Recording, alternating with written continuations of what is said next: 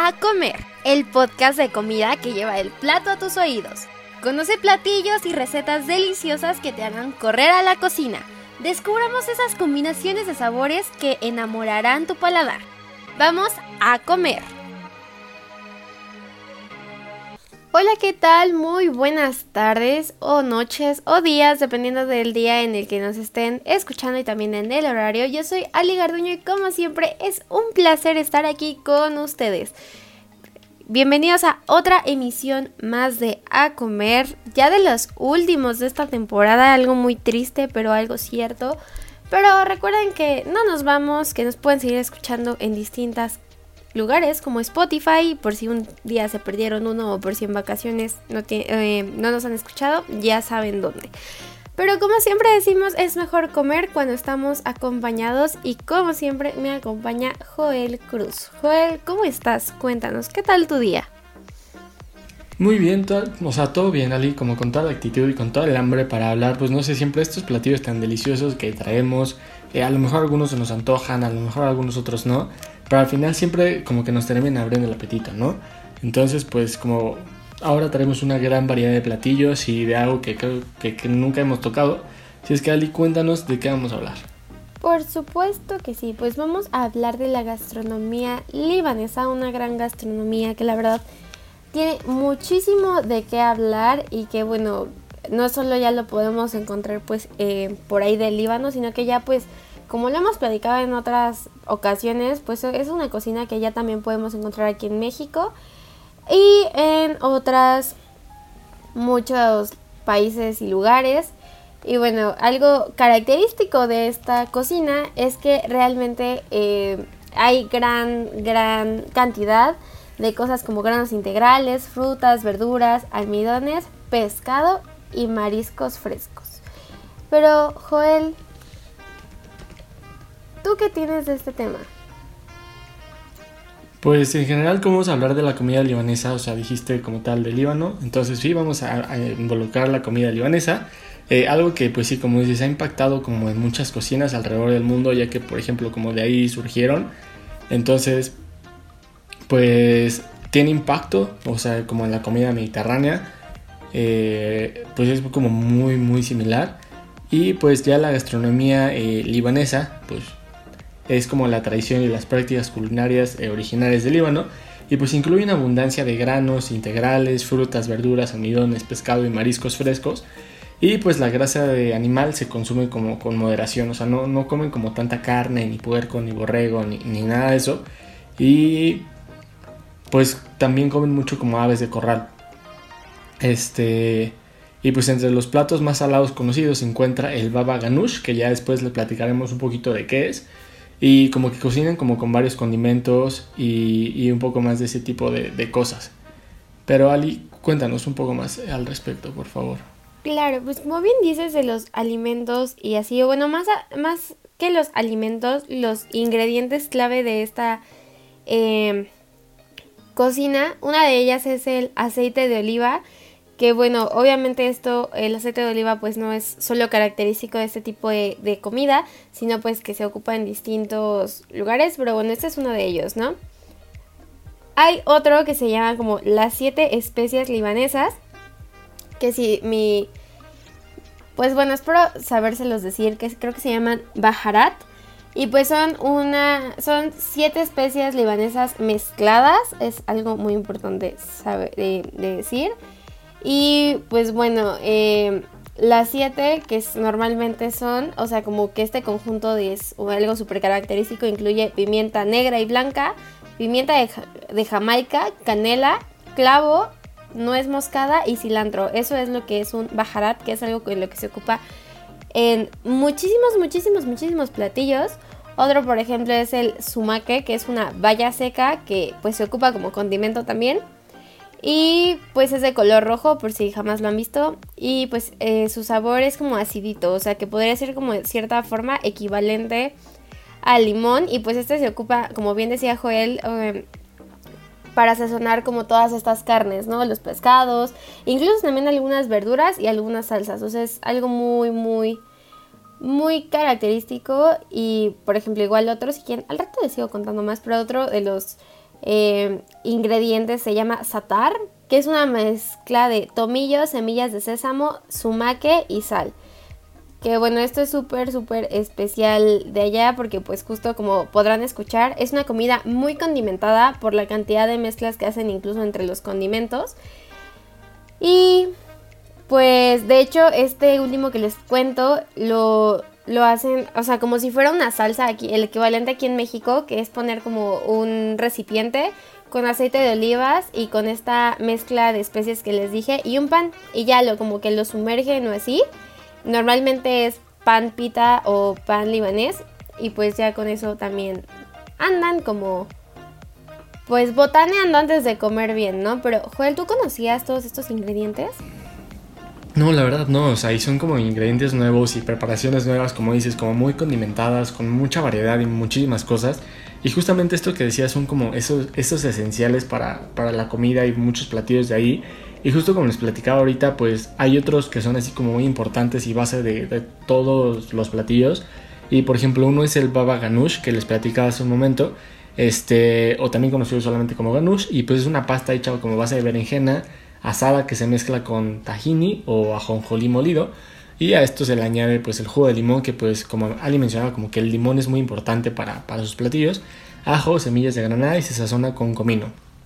Este y pues también al momento de servir se le pone aceite de oliva. Creo que algo que nunca puede faltar en los platillos es aceite de oliva y limón. Entonces pues creo que es algo como también pues muy característico. Y algo por ejemplo, eh, hay algo que se llama mese o, masa, algo así. Este, y pues es, algo como un ritual gastronómico para, para ellos y se incluyen como especialidades propias y otras adaptadas como dependiendo de pues de quién lo prepare, ¿no? Justamente en el Líbano. Y pues consiste en poner al centro como platillos pequeños y puede haber como hasta 40 o más, ya sean fríos, calientes, eh, listos para como ser consumidos por una familia o un grupo de personas en general. Y pues la comida libanesa que se sirve en el mese, también conocido como mese, es una digna representación de la dieta mediterránea que incluye como frutas, verduras, pescados y fruta de mar en general. Y pues como les mencionamos, también agregan eh, como cordero, pollo o ternera y justamente esto es como una tradición al momento de comer y consumir los, los alimentos.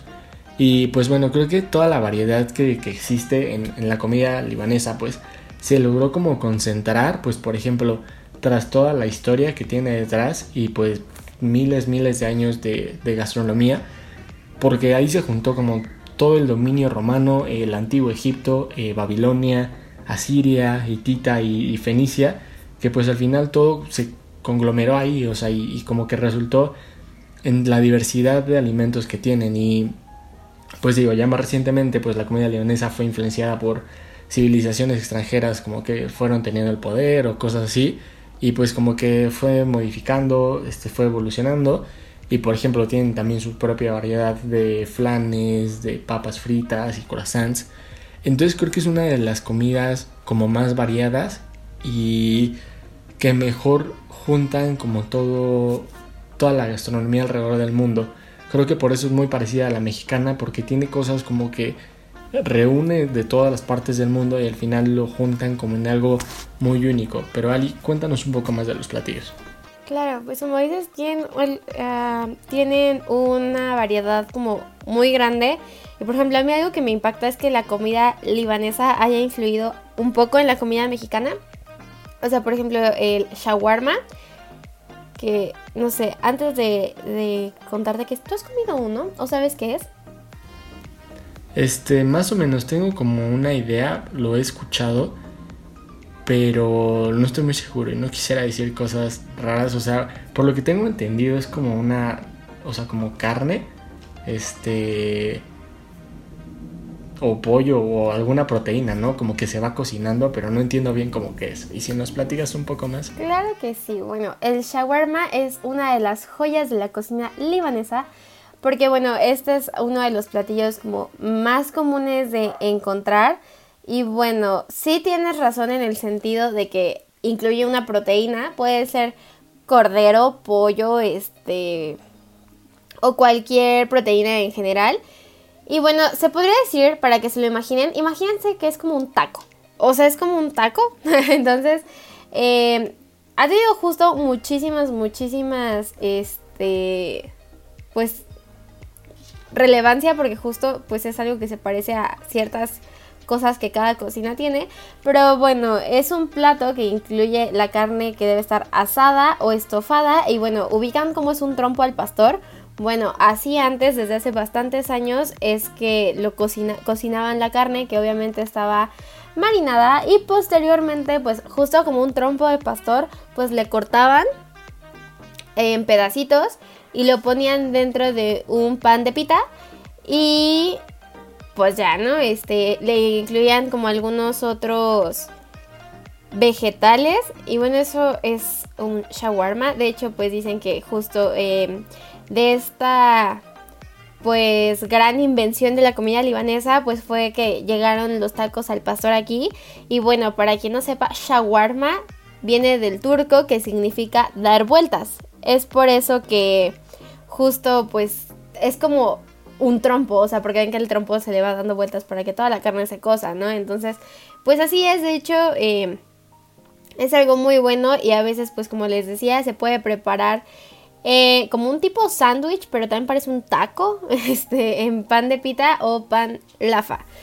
Y, bueno, es algo muy bueno, ese yo sí lo he probado, cabe mencionar.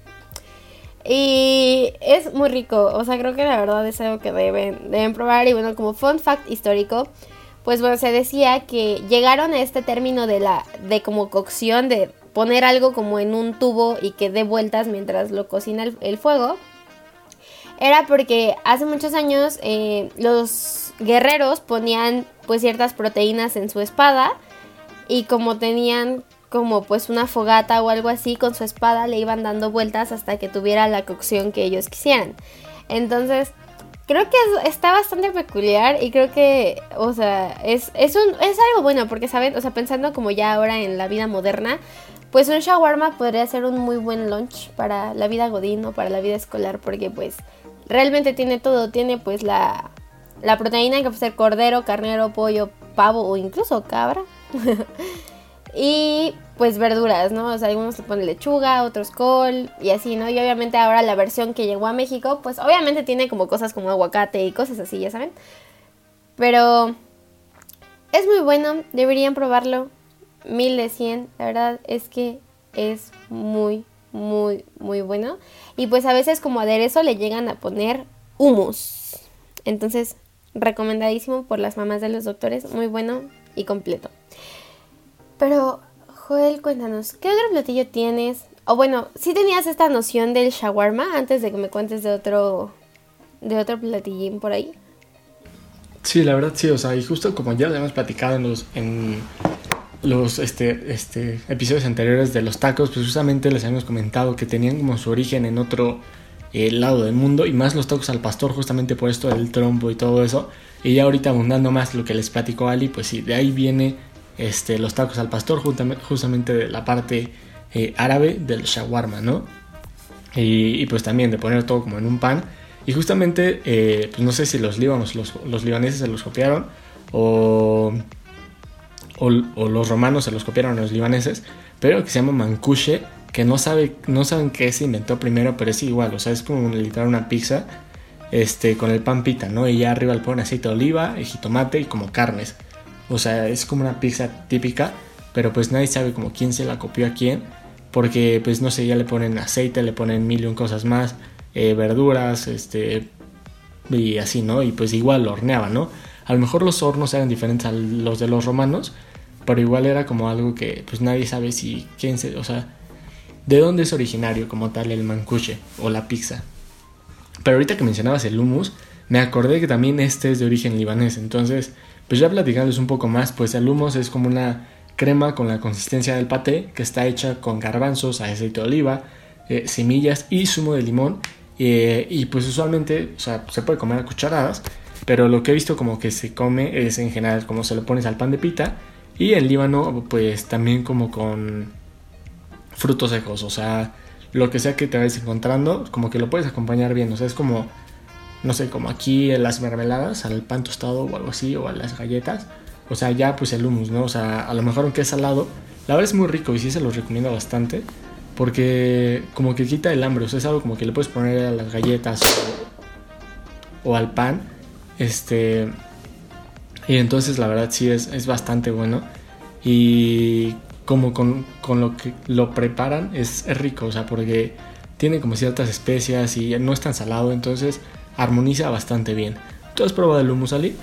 Ay, probablemente sí cuando probé el shawarma, pero no me acuerdo como exactamente porque, o sea, por ejemplo, algo que me di cuenta de la comida libanesa en este shawarma es que es como muy o sea, como que sí, o sea, sí pruebas todos los sabores, pero como uno que siempre domina. Y a veces alguna que otra verdura era la que dominaba, ¿no? Entonces, o la carne misma, ¿no? Entonces, según yo sí lo probé, pero no como tanto para diferenciar como bien su sabor, ¿sabes?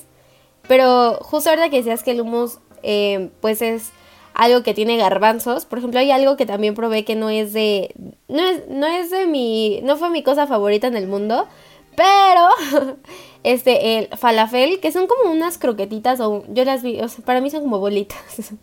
que tienen garbanzos y habas, ¿no? Y bueno, estas también las llegan a acompañar incluso con hummus o con, una salsa de yogur. Entonces es algo que ahorita que, que dijiste, pues como que se me vino a la mente, ¿no? Porque pues lo probé, pero está interesante, ¿no? O sea, pero no sé, como que eso, los garbanzos no son de, no son como lo que más me gusta, pero yo creo que eh, eh, el falafel a mí no me gustó, pero seguramente a alguien sí, ¿no? Y bueno, Joel, ¿ves que a mí me gusta muchísimo, muchísimo el dulce? Pues bueno, les contaremos les contaré sobre el postre más conocido del Líbano, porque aquí los postres nos interesan. Este sí no lo he probado, pero buscaré algún lugar donde lo pueda probar. Y bueno, este conocidísimo postre se llama baklava. Si mi turco mi, o lo que sea no está bien, disculpen. Este.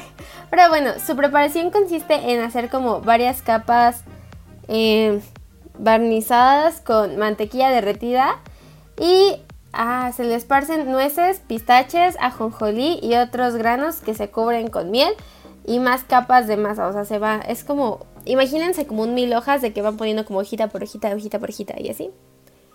Y bueno, es, el secreto de este super postre es que se, tiene un ingrediente que, pues dicen que es secreto, ¿no? Pero pues si está en Google ya no está tan secreto, ¿no?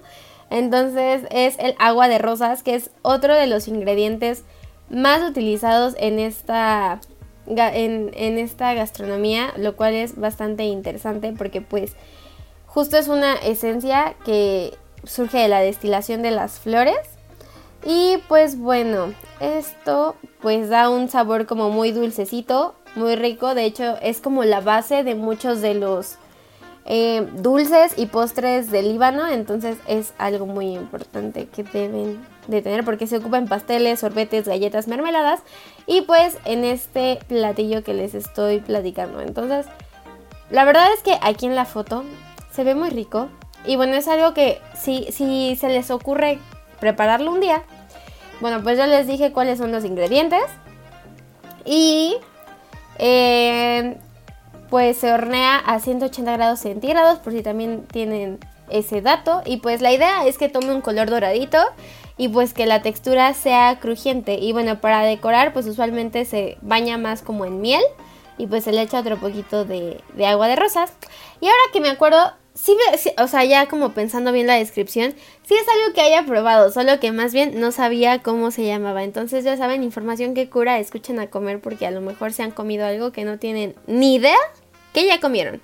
Pero Joel, tú también lo has probado. Cuéntanos, ¿cuál es tu experiencia con el baklava?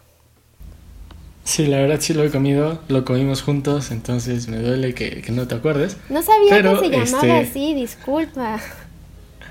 Sí, la verdad tiene un, sabor muy característico justamente por lo que dices de miel, porque de hecho hay como muy pocos postres que se preparan con miel, ¿no? O sea, por lo mismo que es muy empalagosa y así. Y de hecho tiene una variante, o sea, cambia el nombre, la verdad no me acuerdo, que le ponen un poco de jocoque, que es esta como leche o crema medio ácida que armoniza muy bien como todo el dulce del postre junto con esta crema, no sé. O sea, digo, al menos ya aquí en México, ¿no? Pero sí, o sea, es un postre muy dulce y como muy rico también, o sea, por lo mismo que decías ahorita que es muy crujiente y así, la verdad es muy bueno. Y también hay un postre, este sí yo no lo he probado, no sé si tú lo has probado, ya me contarás, que se llama kunafi. Y pues es un dulce así súper, súper popular en Medio Oriente, el cual tiene su origen en Líbano. Hay tanto este como el, el ¿cómo se llama? El blacaba, eh, ambos tienen su origen como en, en la antigua Mesopotamia, ¿no? Pero bueno, el kunafi pues es como, varía un poco al blacaba, aunque es un poco parecido. Este...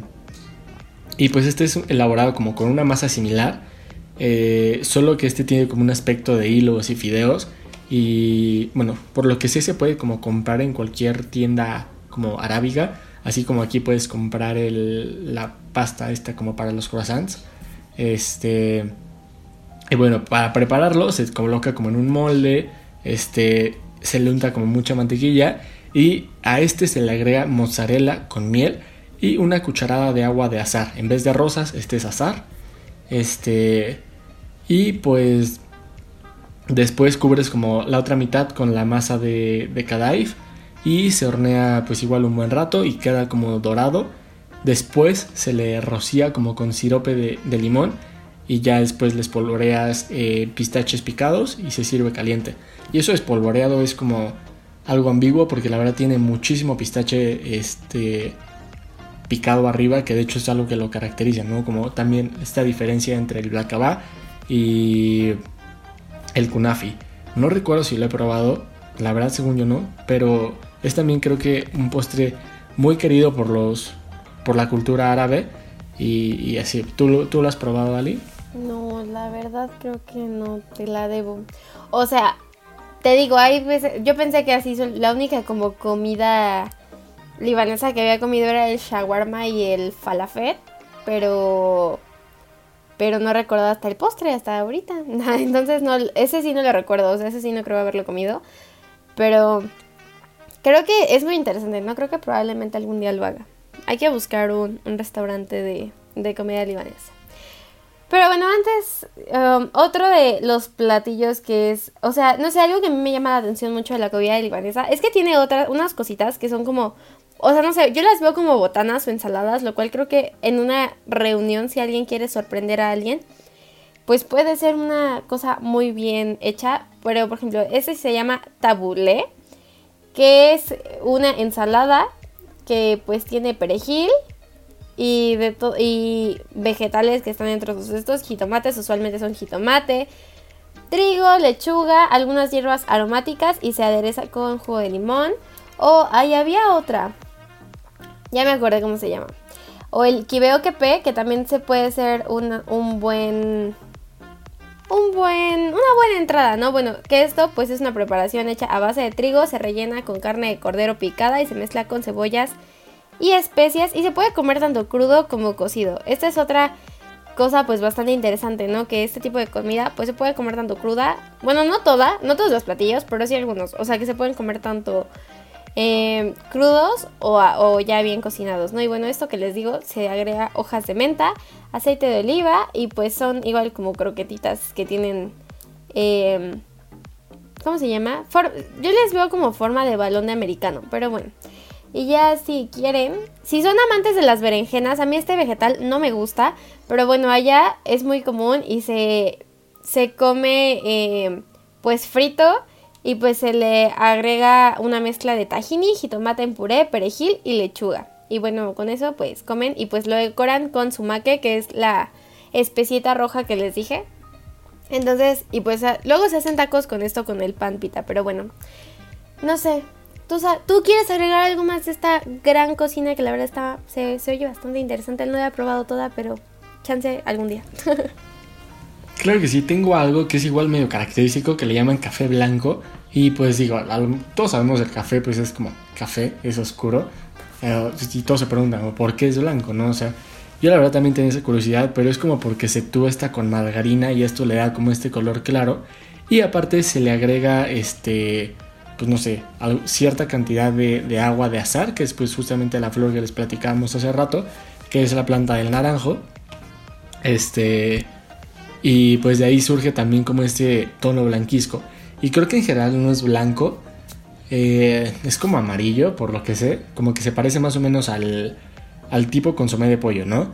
Pero pues bueno, es algo como que igual hay que probar como por curiosidad, ¿no? Y, y te gustar otros sabores.